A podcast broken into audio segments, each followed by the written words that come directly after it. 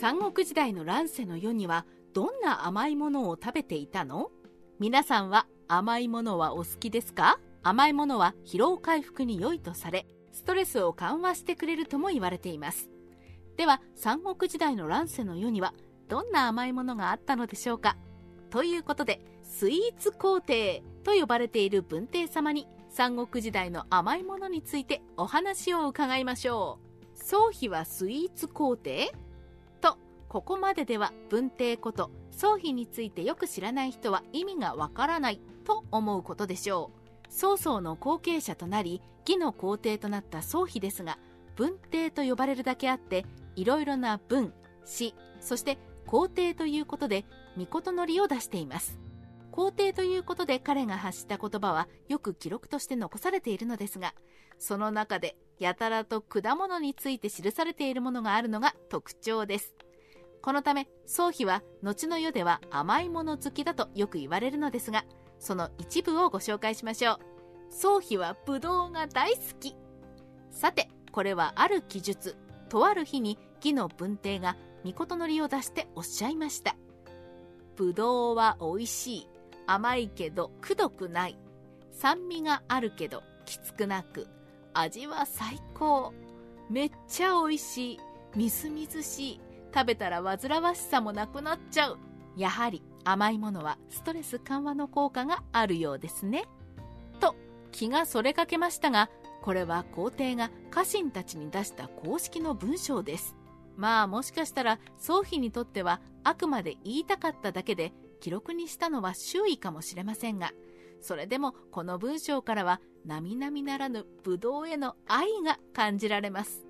そして後々にも触れますがこの文章からもわかるように宗妃は甘いものが好きだけど甘さがくどくないものが好きであると推測できると思います。ワインにまで手を出していた宗妃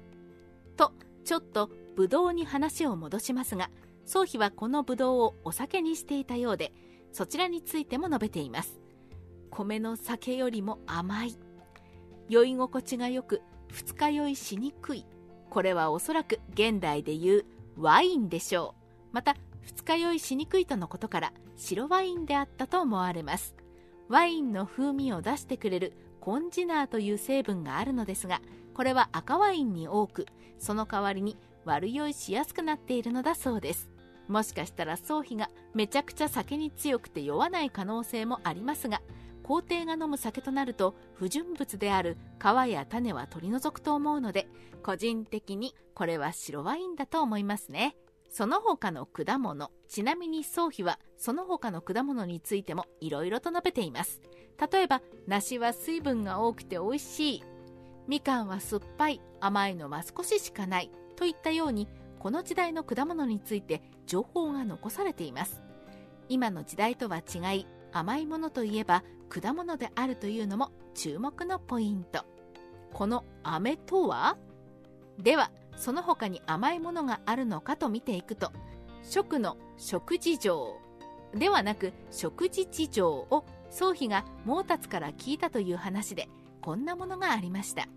食の豚肉や鶏肉は味が薄いから飴で味付けをしているらしい。現代でも砂糖で甘さをつけることでコクや照りを出す調理方法はありますね。これもその調理法と同じようなものと思われます。しかし飴と言われると想像するのは砂糖ですがこの時代に砂糖はあったのか？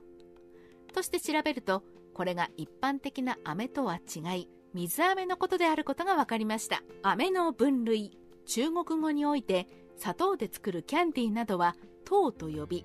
麦芽などで作る水飴は飴と呼ばれるそうです。おそらく時代背景を考えてもこれはもち米に麦芽を加えて糖化させ煮詰めることによって作られた水飴の一種でしょう。この水飴は日本でも古来より作られており点滴注射がなかった時代には病人に栄養をつけさせる際にこの水飴を舐めさせたようです。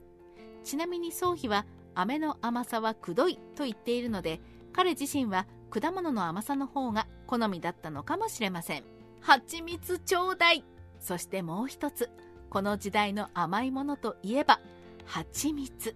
かの皇帝円術がその死に際に蜂蜜舐めたいと言って死んだとされることで有名ですが現代でもそうであるようにこの時代の蜂蜜も庶民の口に入るものではなかったようです。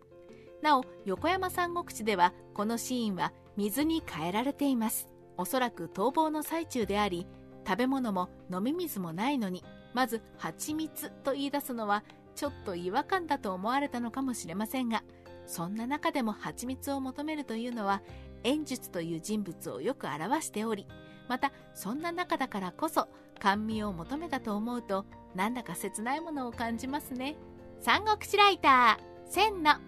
独り言現代では砂糖は一般的ですがかつて砂糖が手に入らないなかった時代は甘いものは憧れであり人々が欲してやまないものだったのかもしれません。芥川龍之介の芋がゆでは平安時代の人物が甘面で煮た芋の粥を腹いっぱい飲みたいと言っておりその時代においても甘いものが贅沢であったことが伺い知れます。そう考えるとやはり甘いものというのは食べ物というよりは娯楽のためのものであったのでしょう。今はコンビニまで走りさえすればそしてある程度お金があれば手に入るスイーツ。かつては皇帝のような身分のものでないと味わえなかった甘味に。どこかありがたみが増してきますねこの貴重な甘さよく味わっていただきましょう。と曹操がみかんを剥いたら中身がなかったシーンを読みながら思う筆者でした。